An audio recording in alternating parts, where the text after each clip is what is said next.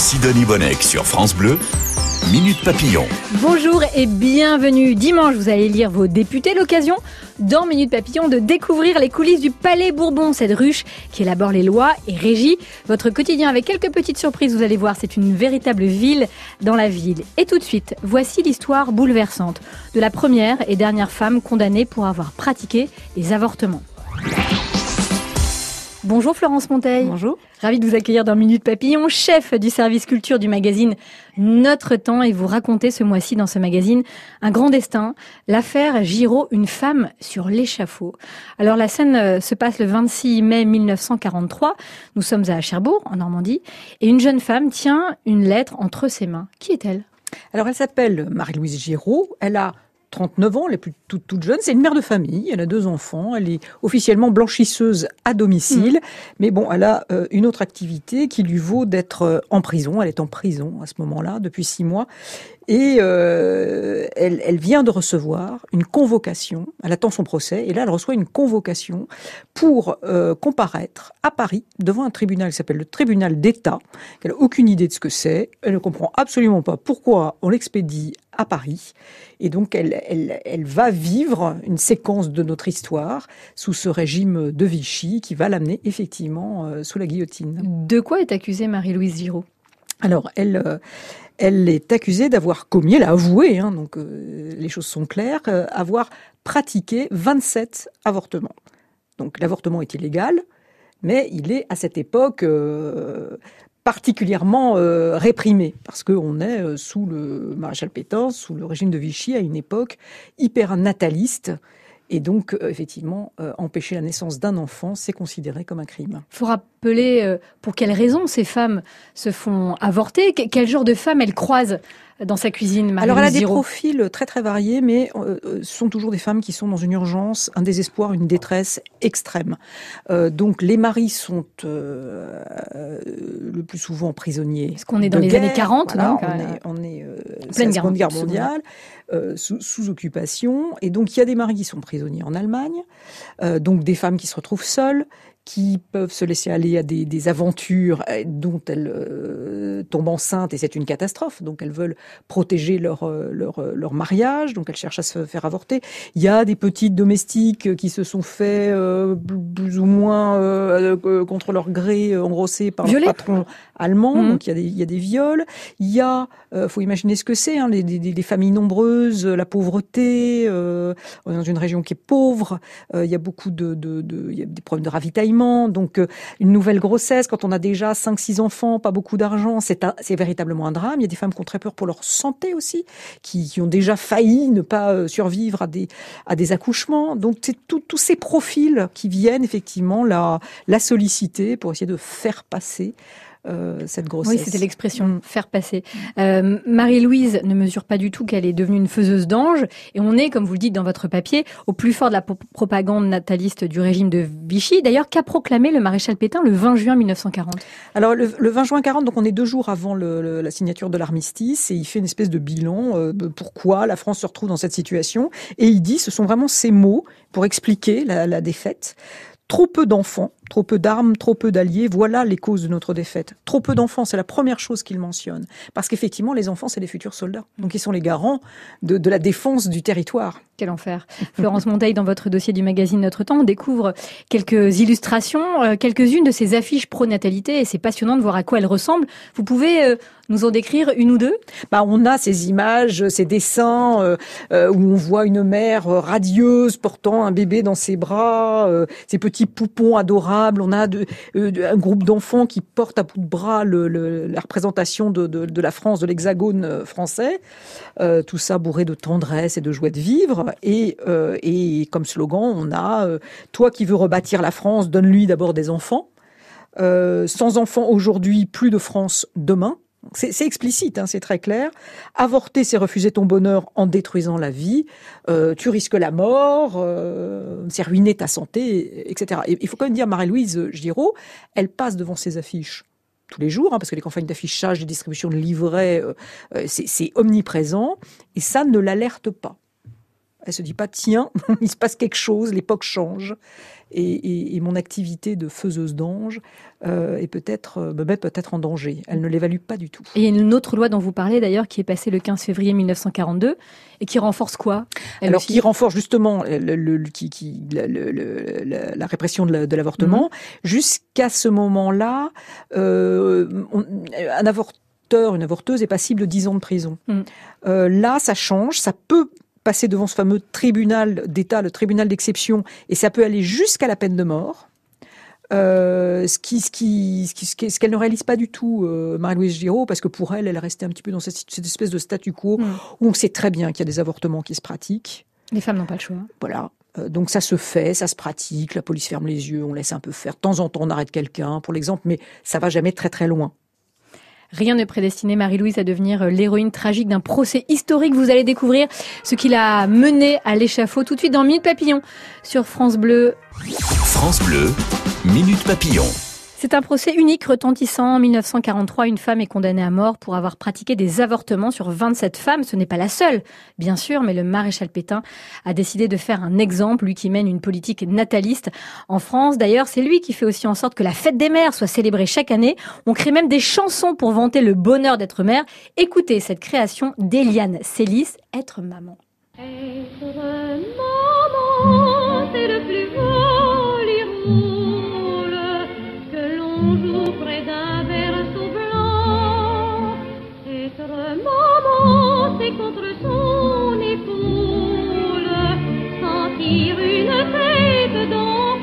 Incroyable ce morceau, Florence Monteil. C'est vraiment un des tubes de l'année 1943, cette année où, où Marie-Louise euh, est condamnée pour avoir euh, pratiqué des avortements et Pétain et, les, quelques chanteuses vendent le fait que être maman c'est merveilleux par-dessus tout, mais c'est pas merveilleux par-dessus tout à l'époque pour ah ces femmes. Pour beaucoup de femmes, c'est véritablement un cauchemar. Elles y laissent leur vie. Hein.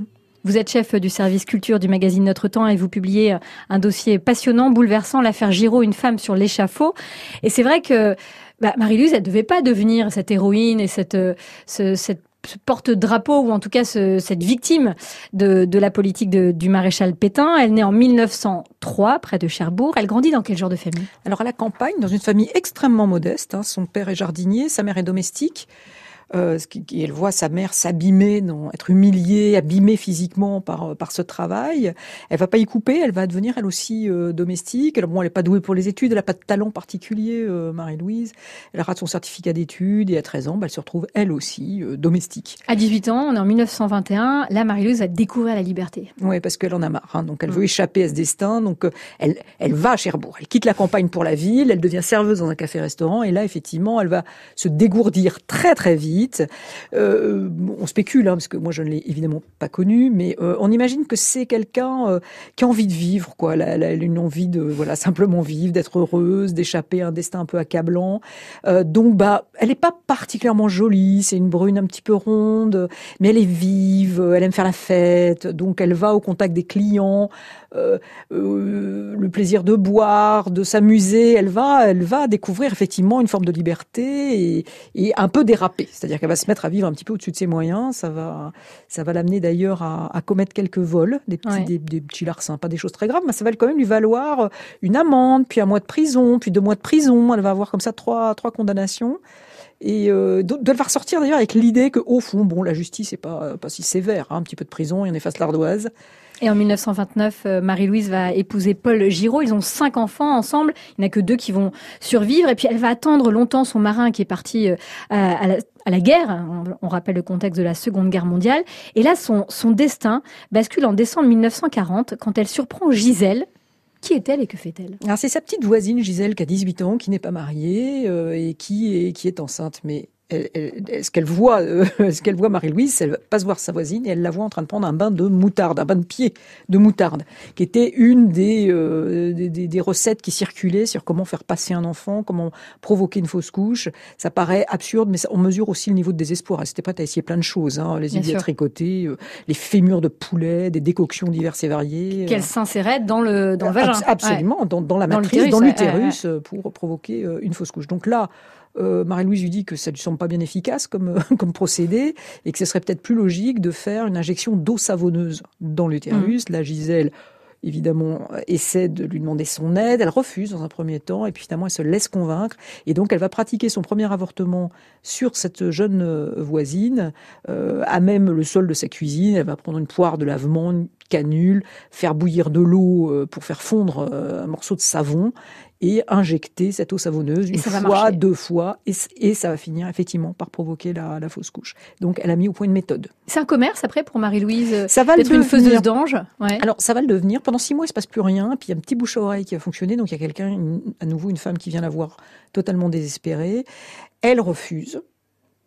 Et cette, cette femme lui propose de l'argent. Et là, évidemment, euh, Marie-Louise Giraud, est comme tout le monde, elle n'a pas beaucoup d'argent, euh, il y a beaucoup de pénurie, elle va se laisser euh, embarquer là-dedans, donc elle va pratiquer ce, ce, nouvel avortement. Et petit à petit, effectivement, elle va en faire un commerce. Donc elle va faire payer entre 500 et 2000 francs. À l'époque, 2000 francs, c'est quand même le salaire d'un ouvrier un petit salaire, mais quand même salaire d'un ouvrier. Donc ça, représente une somme euh, quand c'est 2000 euh, francs.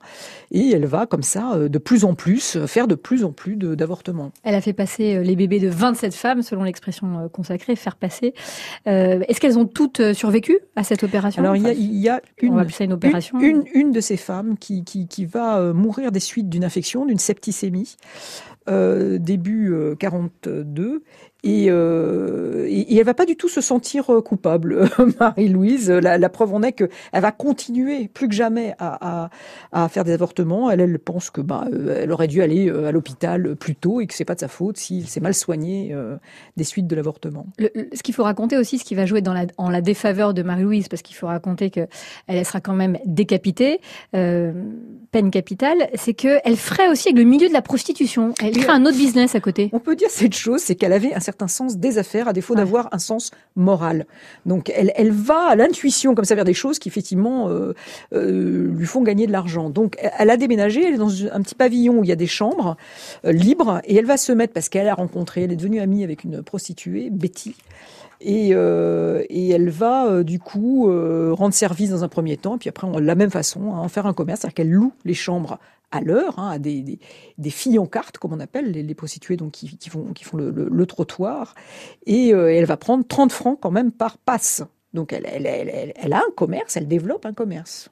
Bon, imaginez-vous, euh, ça va forcément euh, faire euh, créer quelques envieux, créer quelques ennemis autour de Marie-Louise. Peut-être que ce sont eux qui vont la faire tomber. La suite du récit de cette affaire, juste après Frédéric Goldman Jones, 1, 2, 3 sur France Bleu. Minute Papillon, on en apprend tous les jours sur France Bleu. Dans Minute Papillon sur France Bleu, vous plongez dans une époque où les hommes sont à la guerre et les femmes avortent clandestinement et pleurent sur leurs pas. J'ai pleuré sur tes pas en murmurant tout bas la prière d'adieu d'un départ douloureux qui m'emplit de détresse j'ai pleuré sur tes pas. André Claveau, c'est un tube de l'année 1943. J'ai pleuré sur tes pas. Les hommes sont à la guerre, les femmes avortent clandestinement, à l'eau savonneuse, à l'os de poulet, à l'aiguille à tricoter. Vous imaginez cette époque Et en 1943, une femme est condamnée à mort pour avoir pratiqué des avortements sur 27 femmes qui étaient en plein désarroi. Florence Monteil, vous racontez cette histoire extraordinaire dans le magazine euh, Notre Temps. Cette affaire, l'affaire Giraud, une femme sur l'échafaud. Un jour, Marie-Louise, va être dénoncée. Elle fait ce, c'est pas un métier, mais elle pratique cette activité de faiseuse d'ange. Elle loue aussi euh, des chambres aux prostituées. Elle prend une petite commission. elle est un peu sulfureuse, c'est sûr. Mais un jour, elle va être dénoncée. Elle est dénoncée. Bon, qu'est-ce que ça fait des ennemis C'est assez évident. Hein. Les voisins, ils voient défiler, y compris les, clients des prostituées, des Allemands, des femmes qui rasent le mur en fin d'après-midi. Euh, enfin, bon, on sent bien, ils, sentent bien quelque chose qui, qui va pas. Elle est regardée de travers, euh, vraiment. Mais euh, encore pire, euh, son, son, mari vit ça extrêmement mal. Ils ont une relation, vous disiez que c'est extrêmement dégradé. Euh, elle a pris un amant. Elle, elle, a demandé à leur petite euh, domestique de coucher avec le mari pour le distraire. Enfin bon, oh, c'est une bonne idée. Tout ça est très délétère. Hein. Tout ça est quand même c'est, très très délétère. Et donc il y a une lettre anonyme qui va arriver euh, en octobre 42 et euh, probablement dans les archives, on n'a pas la preuve, mais plus que probablement, c'est le mari qui a euh, envoyé cette lettre anonyme. D'ailleurs, il, témoignera contre elle au procès. Il ne l'assistera pas dans les derniers instants euh, avant la guillotine. Il ne réclamera pas son corps. Enfin bon, elle est là, elle, est, elle va être livrée à elle-même. Euh, et, et, elle fait les frais, effectivement, euh, un peu de son, son, ignorance et de son arrogance euh, dans, dans, dans, ses activités. Comment se passe, Florence Montaille, le, le, procès qui a lieu les 7 et 8 juin 1943 Est-ce que c'est un, un grand procès? Alors, c'est un procès qui finalement va pas tellement avoir de retentissement, ce qui est bizarre, puisque le choix euh, de, de la juger devant ce tribunal d'exception, mmh. le tribunal d'État, était un choix politique, d'exemple, pour l'exemple, il va pas tellement avoir de retentissement dans, dans la presse, et il n'est pas public, il n'y a même pas de jury populaire, puisque c'est un tribunal euh, qui, qui est là pour euh, juger les crimes contre la nation, donc l'avortement en est devenu un, et ce sont des magistrats qui jugent, parce que les jurys populaires sont réputés trop cléments. Donc vraiment, c'est un tribunal pour l'exemple. Euh, donc euh, voilà, son avocat lui dit euh, ne vous inquiétez pas, on ne guillotine pas des, on guillotine difficilement des femmes. Il faut que ce soit vraiment un crime de sang, certainement pas pour des avortements. C'est jamais arrivé. Ouais. C'est jamais arrivé. Et les femmes ont toujours des réserves à guillotiner une femme. Il faut vraiment que ce soit un crime de sang assez épouvantable. Hein. Il y a eu quelques précédents avant. C'est des femmes qui ont quand même assassiné à coups de hache, qui une mère, qui un mari. Enfin bon. Donc, euh, elle, elle, est relativement confiante. Elle, et, et, le pire, son avocat lui dit, le pire, ça pourrait être les travaux forcés à perpétuité. Et même ça, elle n'y croit pas. Elle pense qu'elle va avoir quelques années de prison et qu'elle ressortira. Euh, voilà. Et c'est pas ce qui va se passer. Et le verdict tombe, et il est terrible. Voilà, il est terrible. Je, je vous en cite quelques, quelques mots parce que c'est donc pour l'ignoble besogne pour sa conduite et sa moralité des plus mauvaises, elle est condamnée à la peine de mort et conformément à l'article 12 du Code pénal, elle aura la tête tranchée. C'est explicite, direct, clair. Voilà. Elle fait appel. Et donc c'est le maréchal Pétain lui-même qui va euh, étudier l'appel et il va le rejeter. Oui, parce qu'il aurait pu la gracier. Il aurait très bien pu la gracier, mais non, ils tiennent à cet exemple et donc ça va, ça va aller jusqu'au bout. Et donc le, le 30 juillet à l'aube, euh, à la prison de la, la, la, cour de la prison de la Petite Roquette à Paris, euh, la guillotine est dressée et à 5h25 du matin, elle est exécutée. Quels seront ces derniers mots? Alors oui, la petite, la petite histoire qui est très tendre parce que ce que je pas eu le temps de dire, c'est que c'était une mère très aimante à ses deux enfants qui ont survécu de ces cinq grossesses. Elle les adorait et donc elle va, euh, elle, quand on lui coupe les cheveux, mmh. avant la, d'être, d'avoir la tête tranchée, on lui coupe les cheveux et son avocat, qui est la seule personne qui l'accompagne, elle lui donne des mèches de cheveux en lui demandant de les transmettre à ses enfants. Alors, est-ce que ça a été fait? Comment les enfants ont vécu ça. Je signale quand même qu'il y a un, un film de, de, Claude Chabrol qui mmh. raconte cette histoire euh, en respectant assez la, la, trame. Il y a des aspects qui sont évidemment, ça, ça reste un, un film. Euh, c'est une affaire de femme avec Isabelle Huppert qui incarne Marie-Louise Giroud. On lit votre article et votre dossier passionnant, Florence Montaille, dans le magazine Notre Temps de ce mois-ci. Puis on regarde ce film aussi en complément. C'est un bonheur de vous avoir. Merci beaucoup. Merci. À bientôt. Nouvelles aventures. Tout de suite, vous allez pousser la porte du Palais Bourbon pour découvrir les coulisses de l'Assemblée nationale. Il y a des trucs sympas, vous verrez dedans. Minute Papillon, le magazine joyeux de la culture sur France Bleu. Toute la semaine, 14h-15h.